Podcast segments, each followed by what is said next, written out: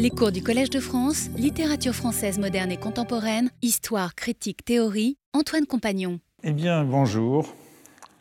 Euh, J'ai l'impression de recommencer un cycle d'une année, puisque ça fait 15 ans que le premier mardi de janvier, euh, j'inaugure mon, cours de l'année.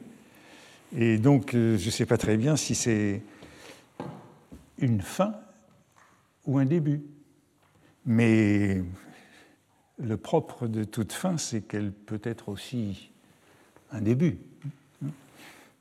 Pour certains, l'Apocalypse, c'est la fin du monde. Et pour d'autres, c'est le début d'un autre monde, n'est-ce pas? C'est un éternel retour. En tout cas, je commençais traditionnellement en vous disant mes voeux pour la nouvelle année et vous êtes là en petit comité, mais euh, je vous l'ai dit avec euh, la même sincérité. Euh, c'est un peu étrange de reprendre ce cours après un entracte qui a duré dix mois, mais je suis tout de même heureux de vous retrouver dans cet amphi un peu vide, mais, mais vous êtes là et il y a des situations bien pires pour d'autres. Alors j'ai donné le dernier cours le mardi 10 euh, mars et euh, deux jours plus tard, on nous a annoncé que nous serions confinés le mardi 17 mars. Euh, nous nous sommes séparés pour 15 jours renouvelables et qui ont été renouvelés depuis lors. Hein, donc l'entracte s'est prolongé euh, jusqu'au 5 janvier 2021 et je vais faire le cours euh, du, 17 mars dernier. Euh, entre-temps, vous le savez, j'ai été atteint par la liste qu'on appelle la limite d'âge hein, et je suis donc désormais un professeur à la retraite. Hein. et j'avais entamé ce cycle de cours sur les fin de la, fin de la littérature en, me doutant un peu que ce serait le dernier cycle, la dernière roue qui tourne. Euh, mais euh, je n'en avais pas la totale certitude, je n'en étais pas convaincu à 100%. Mais euh, c'est bien le cas, et cela confirme que j'avais raison de m'interroger sur la cessation d'activité, sur le style tardif, hein, qui était l'objet de nombreuses des leçons entre janvier et mars dernier, sur euh, la sénilité et la sublimité, hein, sur ce que j'avais appelé le sublime sénile, euh, que certains artistes en fin de carrière parviennent à rejoindre.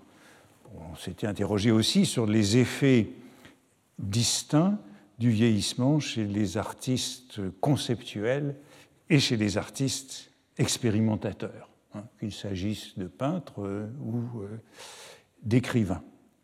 Bon, voilà l'ensemble des questions que nous avions examinées entre janvier et mars dernier. Euh, je les rappelle très rapidement à partir d'un certain nombre de philosophes, d'historiens de l'art, d'écrivains, de peintres, Georg Simmel, euh, Adorno, Hofmannsthal, Brock, Barès, Gide, Barthes, Sartre, quelques-uns des noms qui nous avaient servi dans cette euh, exploration.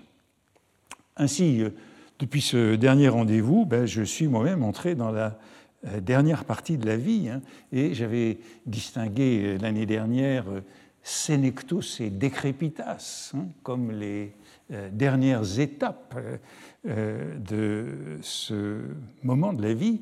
Et bien, j'ai pu réfléchir. Le confinement, les couvre-feux, tout cela m'a donné le loisir de penser à la manière d'occuper ce moment qui vient. Pour la leçon que j'avais prévue pour le 17 mars, euh, dans ce cours sur les fins de la littérature, j'avais promis d'en venir enfin à la vie de Rancé de Chateaubriand. J'avais retardé longtemps de l'aborder. Euh, euh, j'annonçais cette leçon chaque mardi pour le suivant. Et euh, ma procrastination a été punie par la pandémie, ou plutôt vous avez été puni de ma procrastination si vous attendiez cette leçon, et je vais essayer de me rattraper aujourd'hui. Je ne suis pas certain que si le cours s'était déroulé euh, comme il aurait dû, j'aurais vraiment parlé de la vie de Rancé le 17 mars. Euh, j'aurais peut-être encore euh, procrastiné, encore retardé, mais les choses étant ce qu'elles sont, je ne suis, même pas très certain qu'il y aura encore un cours la semaine prochaine. Hein, si on nous menace de mesures encore plus drastiques, je me suis dit qu'il fallait que je saute sur cette occasion pour parler de la vie de Rancé, euh, puisqu'elle était donnée et que peut-être c'était vraiment la dernière. Alors, après avoir beaucoup parlé euh, de janvier à mars dernier du Spätstil, du style tardif, du late style, de l'alter style, du old age style, ou encore de ce que j'avais appelé le sublime sénile, comme euh, affranchissement, émancipation, délivrance. Hein, cette délivrance au dernier moment chez un écrivain, chez un peintre, chez un musicien, qui relâche les conventions qu'il a lui-même contribué à édifier. Hein. Et c'est de ça qu'il était question dans cette sorte de sublimité du euh, dernier moment qui faisait des ultima verba, qui transcendaient en somme toute l'œuvre. Et on avait observé qu'il y avait là une sorte de trinité d'artistes qui représentaient ce sublime sénile avec euh, Goethe, Beethoven et Rembrandt, hein, le second Faust, euh, les derniers quatuors et euh, les derniers autoportraits de Rembrandt c'était les œuvres exemplaires. On avait un peu réfléchi au fait qu'il euh, n'y avait pas d'œuvres appartenant au canon français hein, dans, cette, affaire du, style tardif.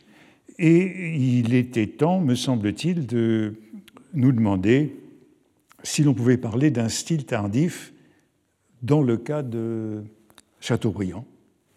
Et accessoirement si ce style se situait du côté du sénile ou du côté du sublime ou du côté du sublime sénile, selon cette euh, alliance de termes qui définirait le style tardif ou le style de vieillesse euh, quand il euh, mérite véritablement cette appellation. Bon, j'espère que vous n'aurez pas trop perdu pour attendre, mais voici ce que je voudrais en dire. Première observation sur ce style tardif de Chateaubriand, il me semble qu'on peut dire que c'est un style euh, conversationnel ou conversationniste, caractérisé par une très grande liberté, une quasi totale liberté d'association. Et c'est ainsi que la vie de Rancé sera qualifiée de bric-à-brac par Sainte-Beuve. C'est l'une de ces qualifications de Sainte-Beuve qui pèseront longtemps sur cette œuvre et la rendront marginale jusqu'à que nous la, nous la réévaluions. Alors Sainte-Beuve disait cela sous couvert de l'anonymat. C'était dans la revue suisse où il tenait une chronique qui n'était pas signée.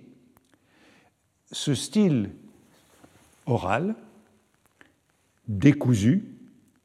J'aimerais l'appeler désultoire, hein, parce que ces dix mois de parenthèse m'ont permis de faire quelques lectures, et notamment celle du journal de Gide, et c'est lui qui adopte le desultory anglais, très ordinaire, en désultoire pour caractériser ce style sautillant, euh, voltigeant, qui est le sien dans son journal, hein, allant euh, très librement d'un sujet à l'autre, comme euh, un désultor. Hein, le désultor, en latin, c'est le voltigeur, c'est le, le, funambule, c'est d'une certaine façon aussi le saltimbanque par lequel j'avais commencé le cours euh, il y a tout juste un an.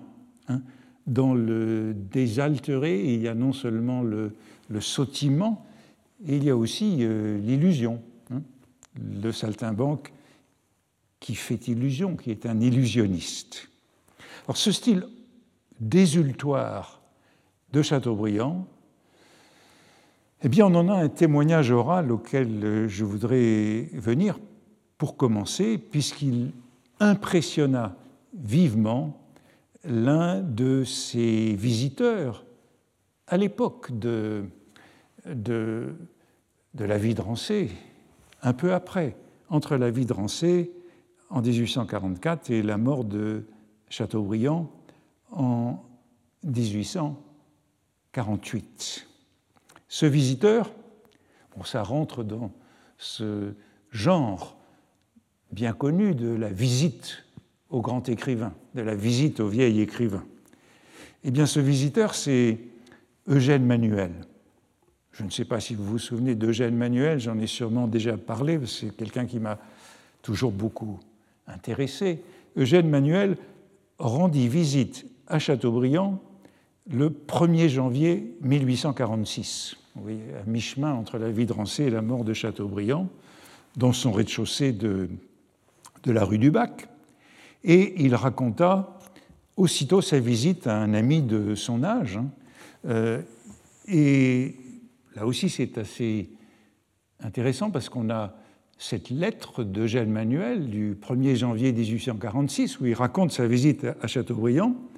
Et puis on a un récit de cette visite qui est fait en 1895, 50 ans plus tard. Évidemment, les choses ont beaucoup changé entre 1846 et 1895, et euh, sa vision de Chateaubriand en 1895, c'est un récit beaucoup plus long, avec euh, beaucoup plus de détails, qui ne correspondent sans doute pas nécessairement aux souvenirs, et aussi beaucoup d'amendements, puisqu'il n'a plus le même émerveillement devant le vieil écrivain.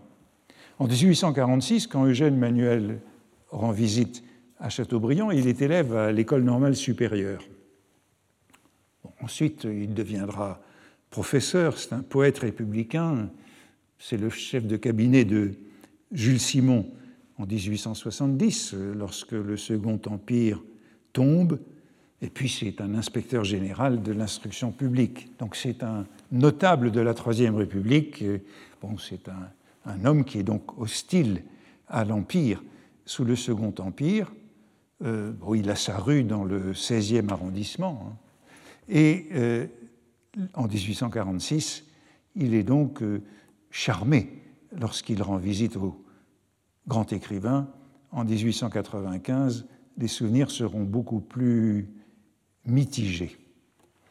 S'il se rendit chez Chateaubriand le 1er janvier 1846, ce fut afin de respecter une tradition qui voulait que les Normaliens remettent leurs vœux aux grands écrivains le jour de l'an. Je crois que c'est un usage qui s'est perdu. C'est regrettable. Hein. Euh, de même que l'usage de déposer des cartes, puisque c'était ce qu'ils faisaient, c'était le plus souvent déposer des cartes. Euh, bon, on se demande à qui ils auraient déposé des cartes aujourd'hui. Les cartes ont disparu, de même que les vœux. Euh, la liste est intéressante. En 1846, ça donne une idée de, des goûts des jeunes gens, des Normaliens sous Charles X, juste avant la Révolution de Juillet. Les trois premiers qui ont été retenus par les Normaliens à l'unanimité, ce sont Chateaubriand, Lamartine et Béranger. C'est en délicatesse avec le régime en 1846, hein, que ce soit euh, avec Chateaubriand du côté des monarchistes des Bourbons et avec Lamartine ou Béranger du côté des, des républicains. Puis après, il y a eu une longue discussion entre les élèves pour savoir à qui ils remettraient des vœux, et c'est une liste un peu moins cohérente, où on trouve Lamennais, Hugo, Thiers, Michelet et Quinet, qui reçurent leurs cartes. Eugène Manuel a eu le gros lot, la visite à Châteaubriand, et accompagné d'un condisciple, il se rendit donc chez celui qu'il appelle le plus illustre des auteurs vivants, vieilli sans doute, mais non déchu. Et voilà cette visite et la version de 95 montre euh, qu'il euh, la version de pardon 1895 montre qu'il est alors revenu de ses passions de 20 ans et voici ce qu'il dit euh, lorsqu'il raconte la visite 50 ans après nous ignorions les faiblesses de l'homme surtout celles qui vers la soixantaine lui avaient procuré l'illusion sénile d'un rajeunissement sans dignité ni vraisemblance. Hein. Alors voilà qu'on a donc tout de suite ce rajeunissement factice euh, de Chateaubriand et cette euh, sénilité réelle. Euh, le commentaire peut paraître peu généreux, sensible en tout cas au sénile plus qu'au sublime chez le grand écrivain, mais je vous le rappelle, c'est 50 ans après. Alors, qu'est-ce que c'est que cette euh, illusion sénile de ces 60 ans? Euh, Je pense que c'est moins euh, le soutien à la cause de la duchesse de Berry en 1832 que toutes les révélations qui ont été faites dans la seconde moitié du, du 19e siècle et vers la fin du 19e siècle sur les amis de Chateaubriand et sur ces égarements de vieillards et probablement son dernier amour, euh, l'Occitanienne de 1829, euh, qui est ainsi évoquée dans les Mémoires d'Outre-Tombe. J'allais rendre ma visite respectueuse à la naïade du torrent. Un soir qu'elle m'accompagnait lorsque je me retirais, elle, voulut, elle me voulut suivre. Je fus obligé de la reporter chez elle dans mes bras.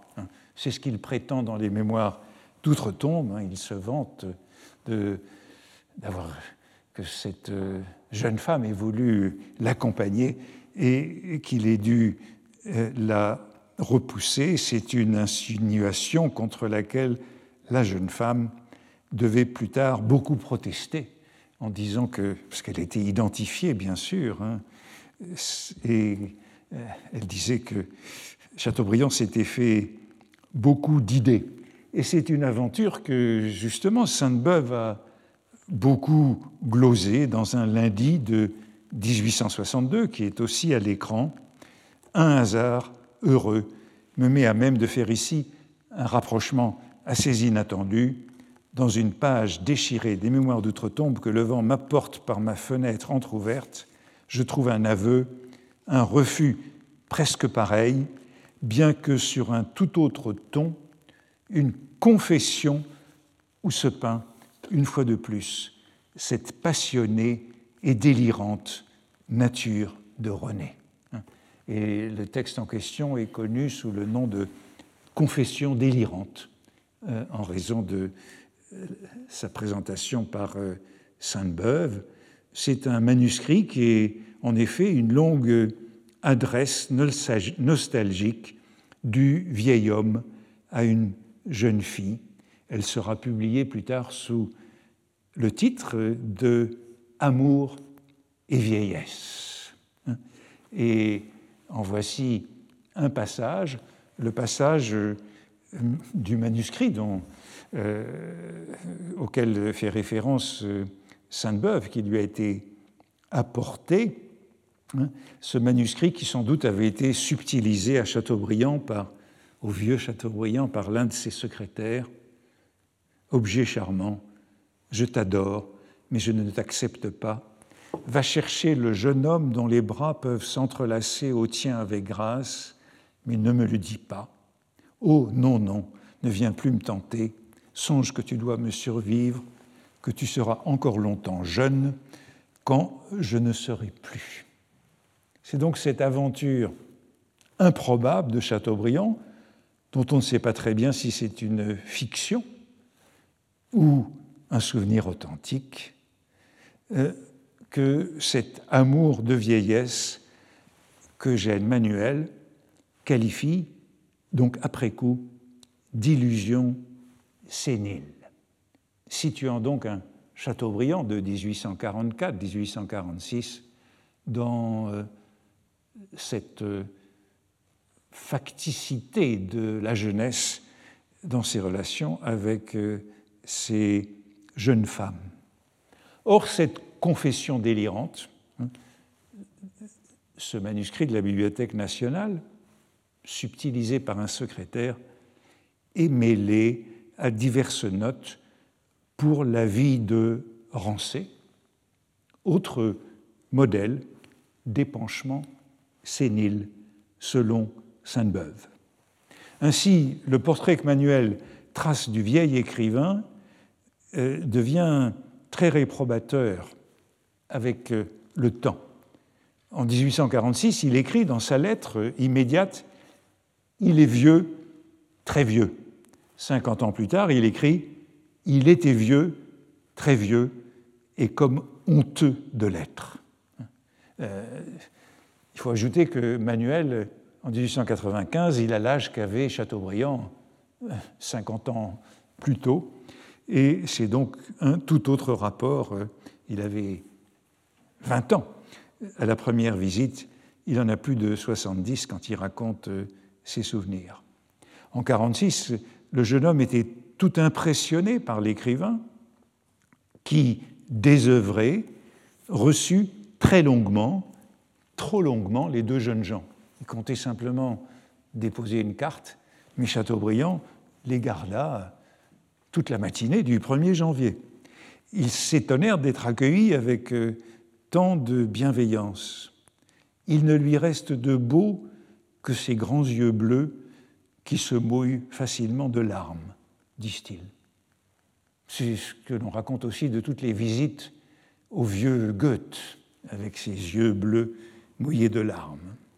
Avant d'en venir à leur conversation, voici Eugène Manuel par Léopold Flamand et son récit de 1800.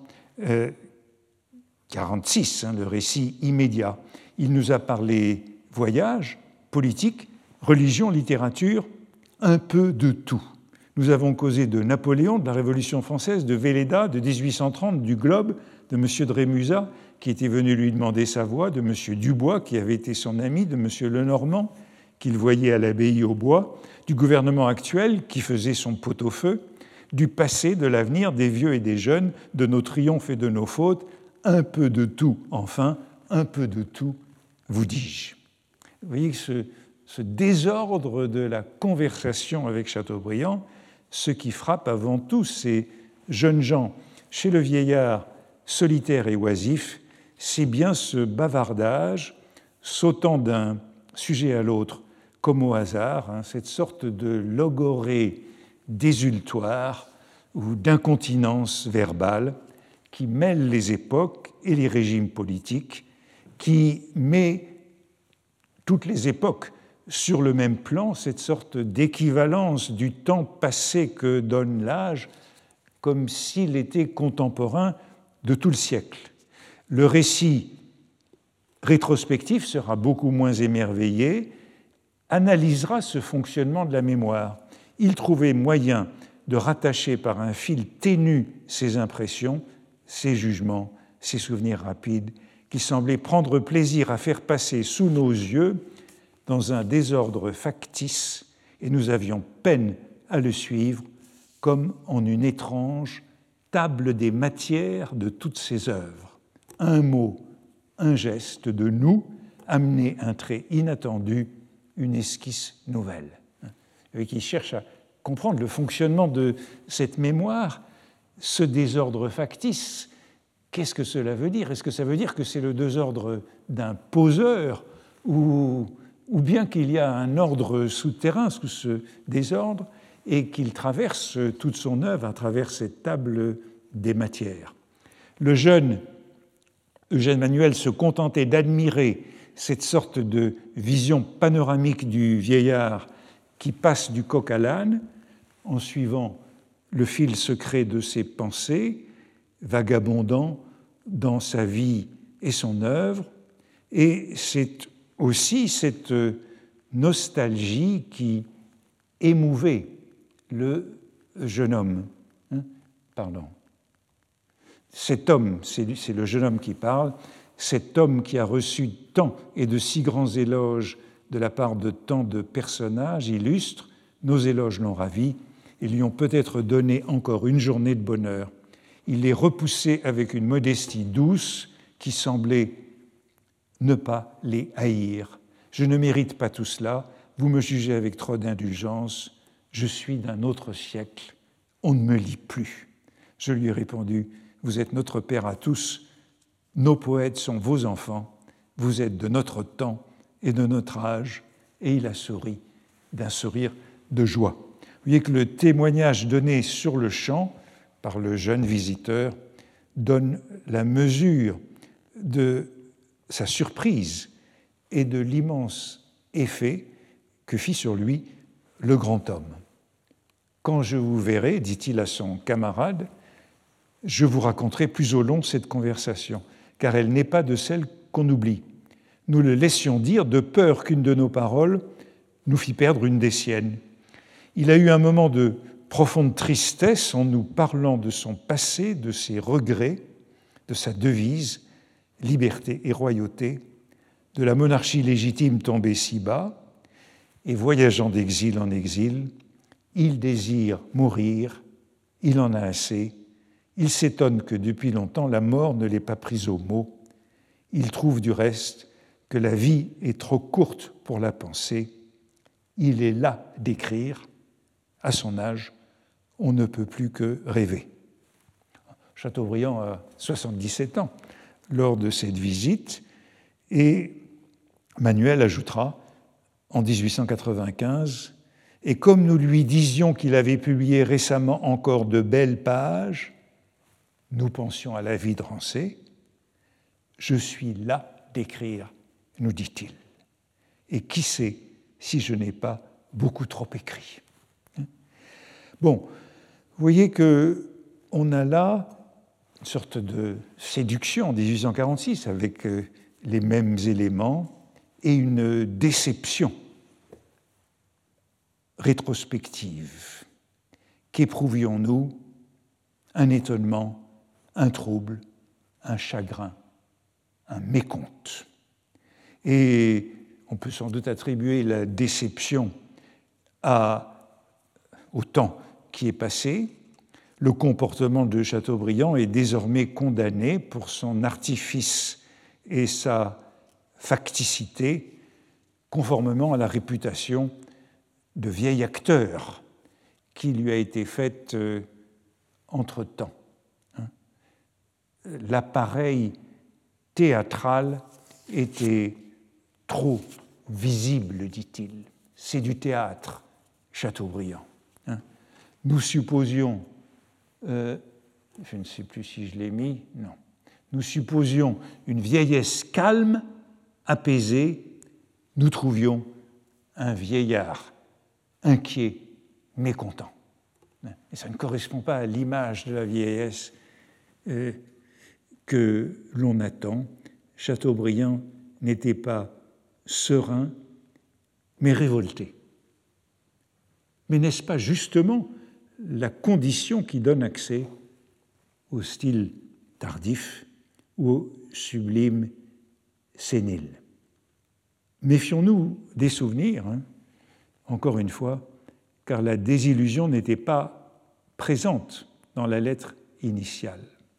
Et le récit de la visite est éclairé par tout ce que Manuel a lu sur Chateaubriand entre-temps, notamment chez Sainte-Beuve, dans Chateaubriand et son groupe littéraire sous l'Empire.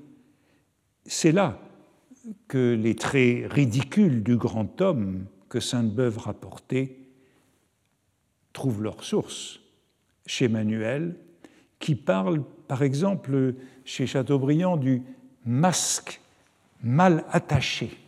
Il a toujours un masque et le masque est mal attaché.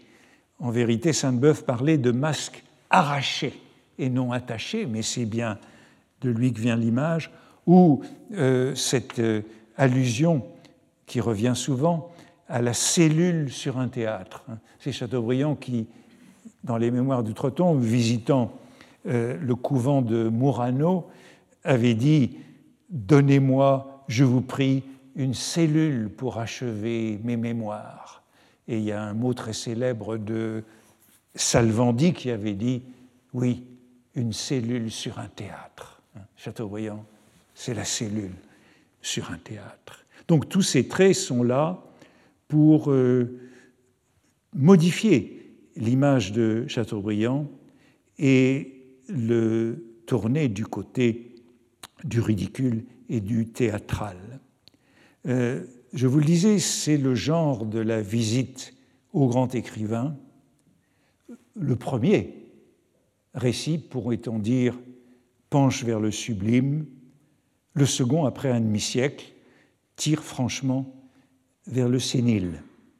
Mais tous deux tournent autour de la même phrase que vous avez vu apparaître, Chateaubriand est là d'écrire. C'est ce mot qui a frappé le jeune homme, c'est ce mot que le vieux notable reprend. Chateaubriand ne dit pas qu'il n'écrit plus, mais qu'il est là d'écrire. En vérité, il écrit encore, puisque l'avant-propos des Mémoires d'outre-tombe date d'avril-mai 1846. Donc, juste après cette visite, avant-propos dans lequel Chateaubriand, non sans humour, dit qu'il voudrait bien ressusciter une nuit pour corriger les épreuves des mémoires d'outre-tombe.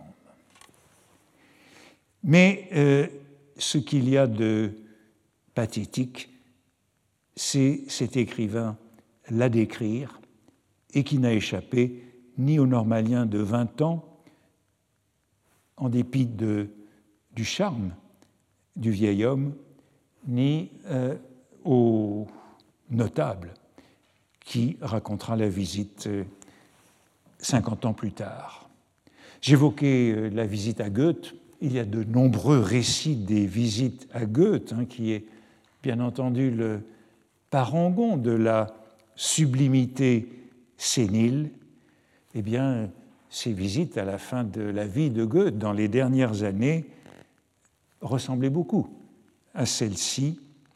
Et avec le même pathétique. L'une des dernières, c'est celle de Saint-Marc Girardin en 1830, deux ans avant la mort de Goethe, qui écrit Quand je visitais Goethe, quand je voyais ce front encore majestueux mais qui semblait fatigué de penser, ses yeux qui commençaient à pâlir, cette bouche qui n'avait plus ni sa vivacité ni son expression première, eh bien, il en concluait, comme toute la ville de Weimar, que Goethe ne pouvait pas vivre longtemps encore. Le portrait de Chateaubriand déchu, celui donc de l'époque de la vie de Rancé, pourrait aussi être comparé avec euh, le récit que j'avais fait dans l'un des cours de, euh, de l'année dernière sur euh, la déchéance de Sartre telle qu'elle est racontée par Simone de Beauvoir dans la cérémonie des adieux. Mais voyez que cela nous donne, au fond, l'alternative suivant laquelle nous pouvons aborder l'œuvre ultime, ou dans la proximité de la visite de 1846, ou dans la distance du récit de 1895, mais, ai-je envie de dire, des deux côtés dans l'illusion.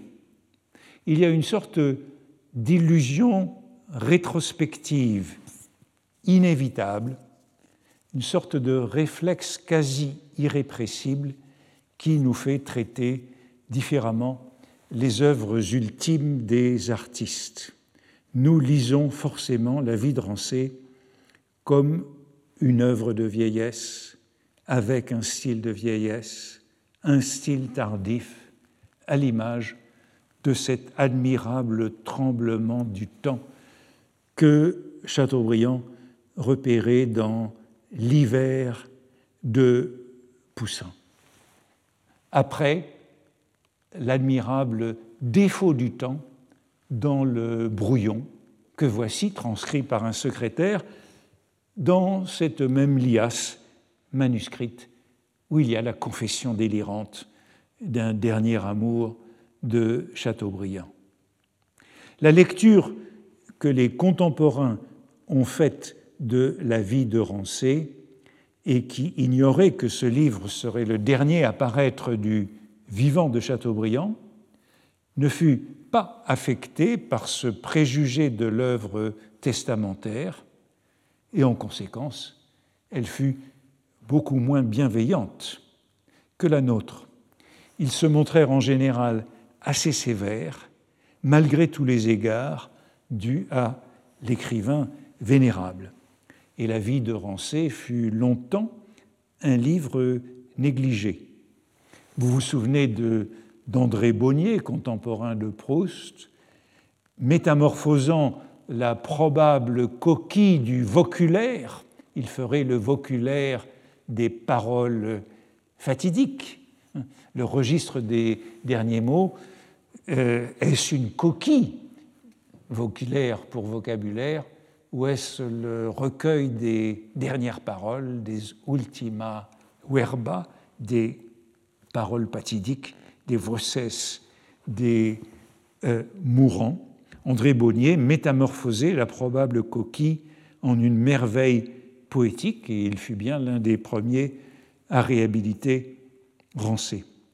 Si Chateaubriand, écrivant La vie de Rancé en 1843 et 1844, se montra tellement sensible à cette main infirme de Poussin, alors qu'il n'en avait pas encore été jamais question dans son œuvre, c'est que la présence de Poussin était intimement liée à un moment capital de la vie de Chateaubriand, et même à deux moments essentiels.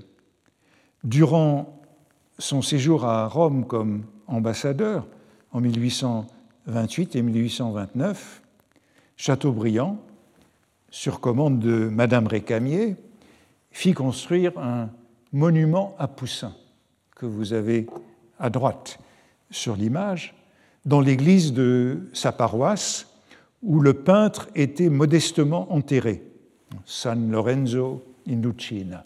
Donc euh, il n'y avait jamais eu de monument à Poussin et Poussin n'en voulait pas.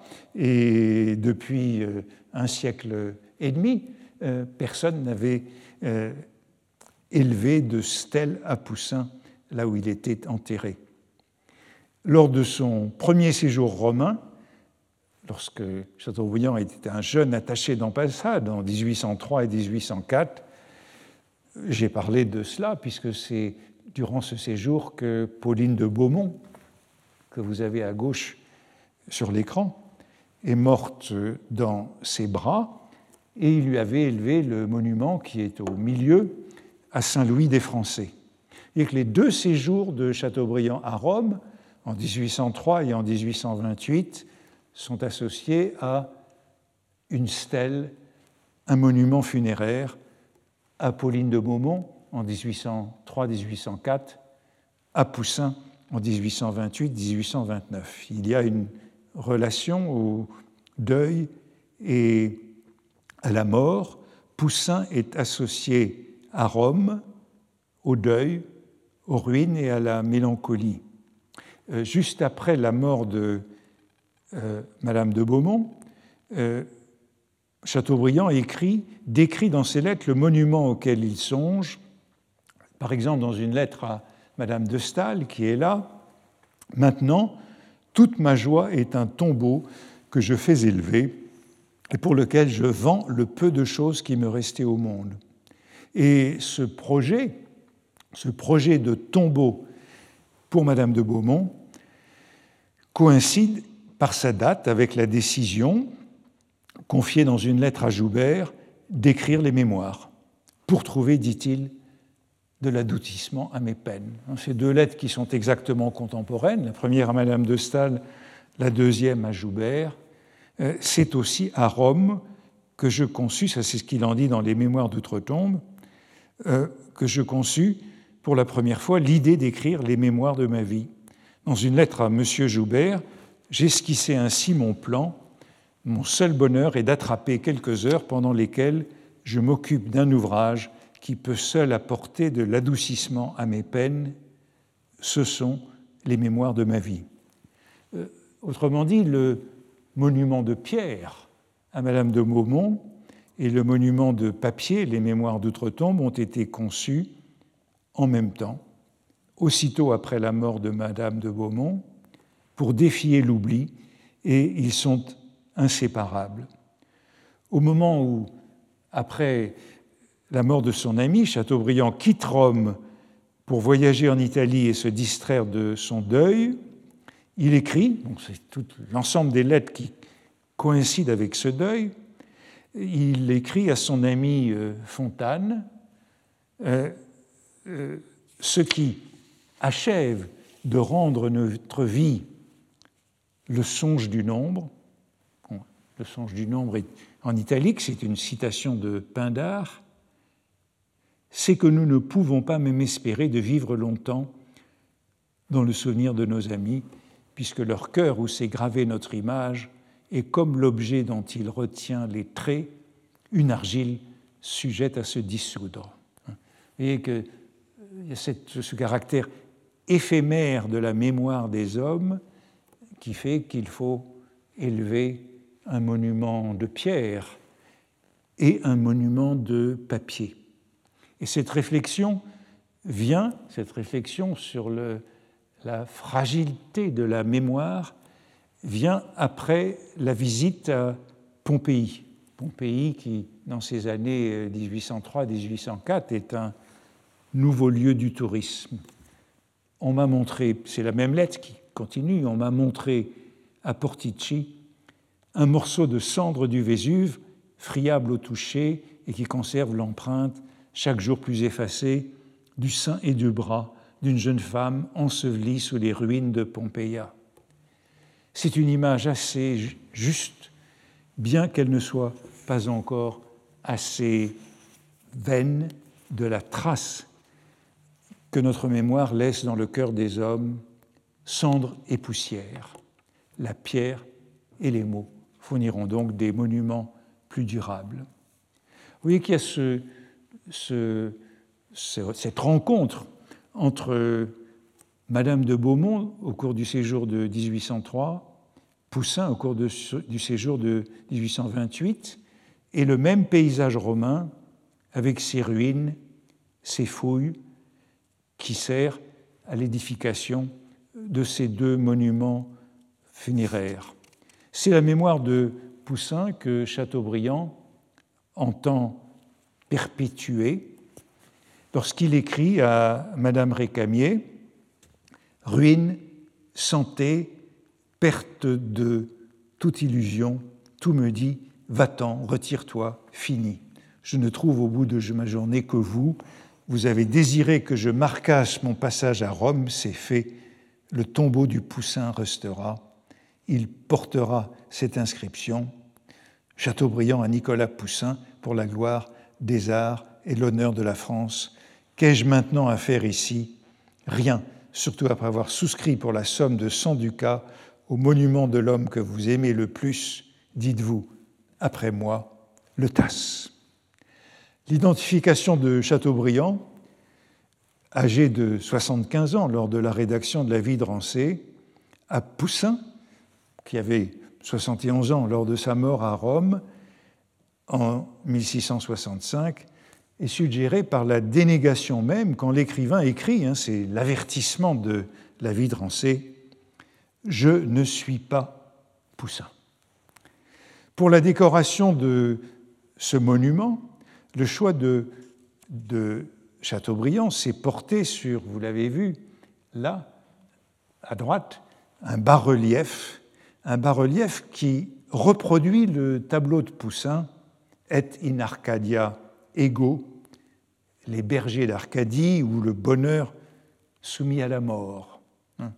Ce tableau du Louvre, qui est inspiré d'un tableau de Guerchin à gauche et dont Poussin avait déjà fait une première version un peu plus tôt. Il s'agit donc d'un memento mori, d'une vanité, d'un dialogue avec la mort, devant une stèle qui porte l'inscription Et in Arcadia ego. L'œuvre est particulièrement appropriée. Ego, ego, qui est ego dans la citation latine, c'est la mort qui règne même en Arcadie, ou bien euh, c'est l'homme qui a vécu en Arcadie avant d'être dans son tombeau. L'image, c'est donc une vanité, mais euh, par euh, une sorte de double sens. C'est aussi une allégorie de la naissance de la peinture. Autrement dit, c'est à la fois la mort et la rédemption, puisque vous le voyez sur l'image, un berger montre du doigt l'ombre de son compagnon sur la pierre de la stèle où, se trouve l'inscription Et in Arcadia ego. L'ombre, conformément à la leçon de Pline dans son histoire naturelle, c'est l'origine de la peinture. Hein?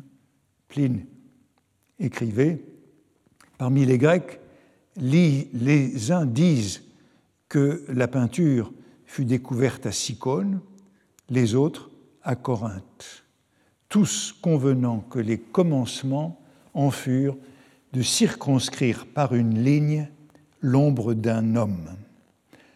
Le monument, euh, le tableau de Poussin et le monument de Chateaubriand, qui reproduit ce tableau, lit donc l'origine de la peinture à la mort, l'art et la mort, mais aussi la naissance de l'art à l'ombre sur le tombeau. Et vous vous souvenez de la citation de Pindar que Chateaubriand faisait, que je citais à l'instant, le songe du nombre, ainsi que Chateaubriand résumait la vie avec Pindar, qui renvoie à la fois à la mort et à l'art, à la renaissance par l'art et au cycle, à la circularité des saisons. On connaît un portrait de Rancé. Ce portrait a une certaine importance, y compris dans la vie de Rancé. C'est le portrait par euh, euh, Hippolyte Rigaud que voici à gauche, peint en 1696-1697, donc euh, quelques années avant la mort de Rancé, alors qu'il était retiré à la trappe. il y a plusieurs copies de ce tableau hein, à gauche. Il paraît qu'il y en a une à la trappe. Je suis allé la semaine dernière à la trappe, hein, mardi dernier justement, en pensant que je devais voir la trappe avant de faire un cours euh, sur la trappe. J'étais très déçu, hein. comme Eugène Manuel rendant visite à Châteaubriand. J'étais très déçu parce que ce n'est évidemment plus la trappe euh, de Châteaubriand dont il ne reste rien, et, euh, ni celle de Rancé, ni celle de Rancé, mais c'est une trappe qui a été construite vers 1895, justement, hein, les bâtiments, et je n'ai pas eu accès à la chambre de l'abbé, où se trouve euh, peut-être une copie de ce tableau. En tout cas, ce tableau a toute une histoire, toute une histoire, et, cette histoire est racontée dans les mémoires de Saint-Simon. Saint-Simon qui était un grand admirateur de Rancé avant Chateaubriand, et Saint-Simon qui commanda ce portrait. C'est grâce à Saint-Simon que nous avons un portrait de Rancé. Euh, comme Rancé refusait de poser, Saint-Simon dut ruser pour introduire euh, Hippolyte Rigaud à la trappe auprès de l'abbé. Il prétendit que Rigaud était un officier dévot et bègue et qu'il voulait euh, rencontrer Rancé. Euh, il avait fait valoir auprès de, de Rancé que Rigaud ne l'importunerait pas de discours, puisqu'il était bègue, mais qu'il comptait s'en dédommager par ses regards. Donc il le regarderait au lieu de parler, et ensuite, disait euh, Saint-Simon, il rendrait une ressemblance de mémoire. Et ainsi, euh, Rigaud peut, put assister à trois entretiens entre Saint-Simon et Rancé, et observer Rancé. Et après chaque entretien, il se précipitait dans la pièce voisine pour euh, faire une ressemblance de mémoire. Et le silence de Rigaud lui facilita la tâche de la mémoration, de la remémoration, dit Saint-Simon, tandis que Rancé témoigna sa surprise d'avoir été si longtemps regardé et par une espèce de muet. Mais il ne soupçonna point les raisons de la visite de l'officier Bègue. Ce tableau a quelque chose d'étrange si l'on pense que la tête a justement été rapportée, faite indépendamment du reste du tableau. Le tableau a quelque chose d'étrange, la tête de Rancé paraît mal emmanchée sur son corps, elle semble protubérante, exorbitée du capuchon, comme si le cou était tordu. Et il écrit à son pupitre, où vous le voyez, un crâne est posé à la hauteur de ses yeux.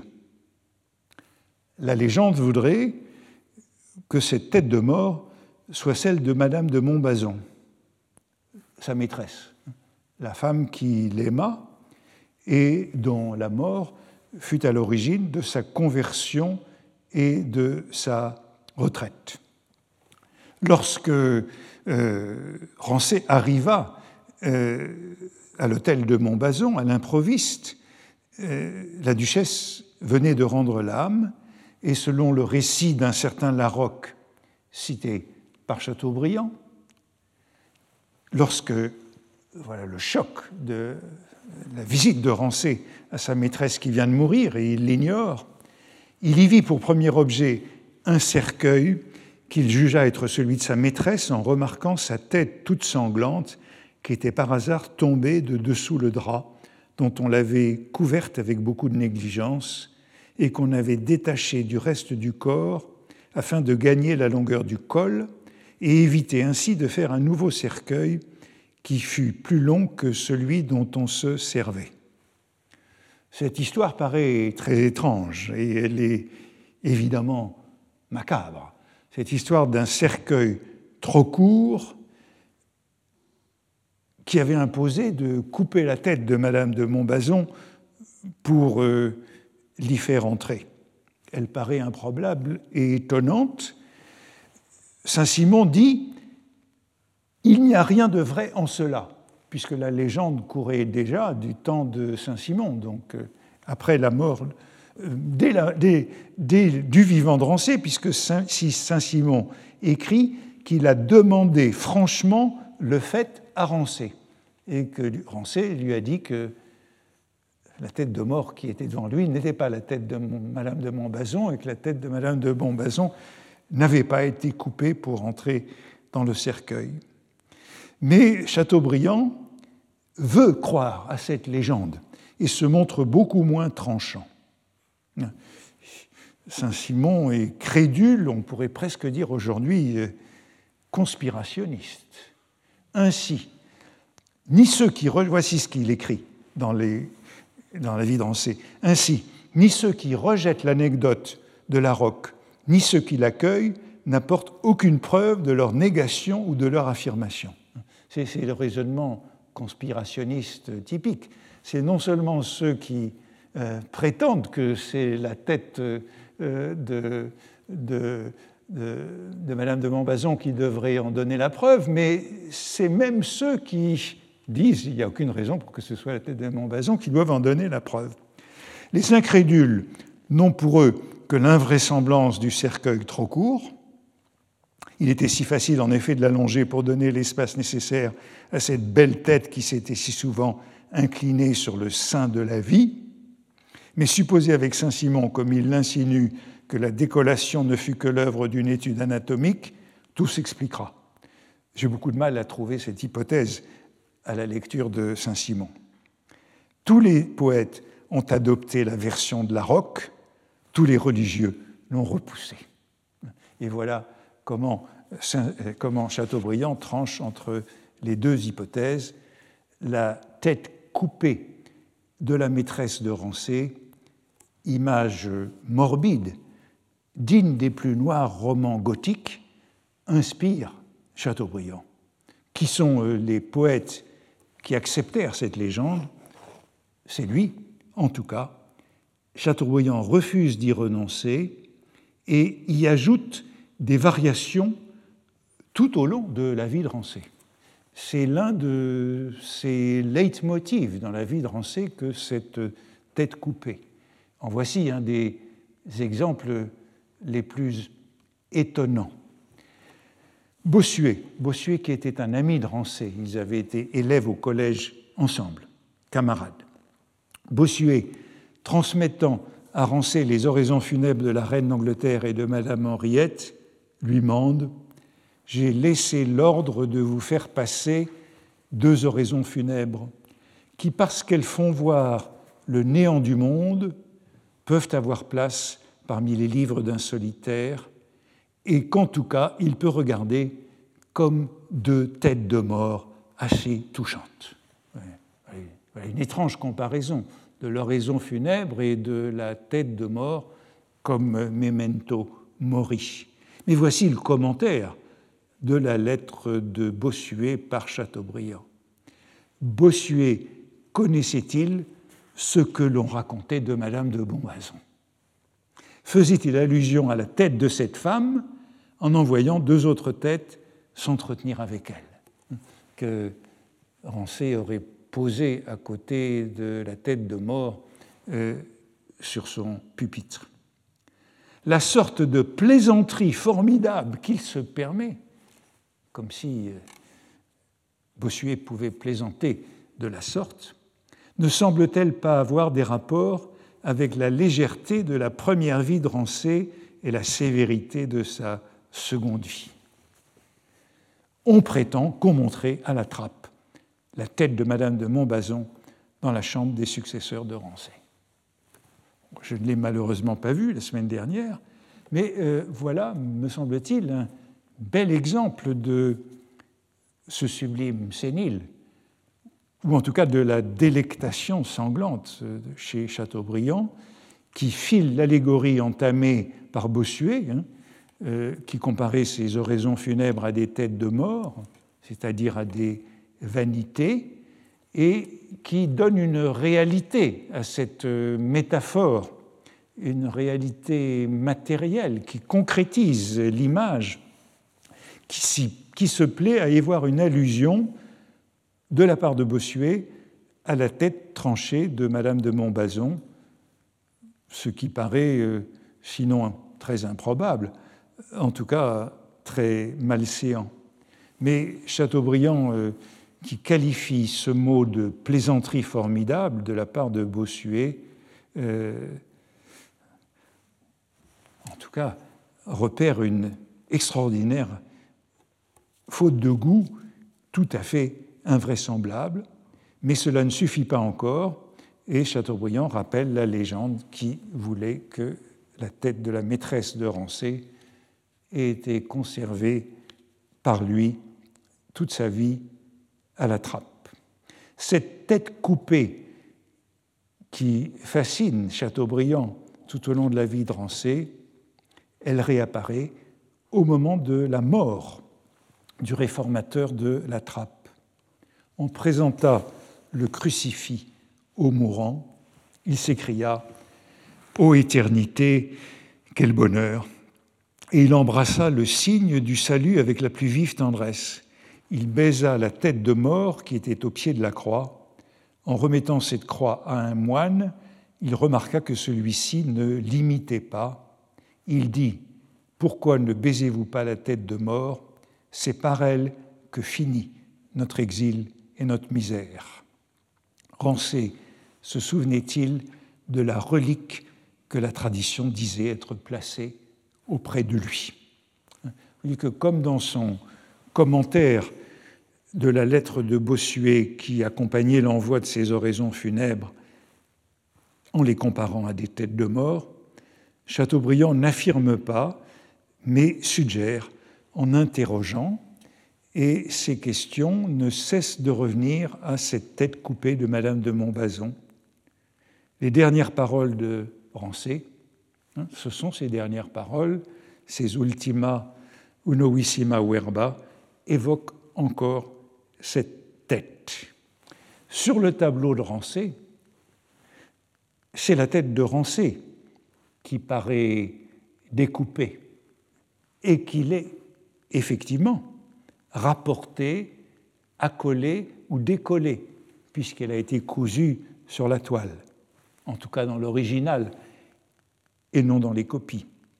Cette tête, vous l'avez compris, c'est le seul élément euh, du portrait qui a été peint sur le motif de mémoire après ses visites du peintre à la trappe et cousu par la suite, où furent ajoutés, non sans un certain déséquilibre, le corps, c'est Saint-Simon qui parle, le corps, le bureau, et tout le reste.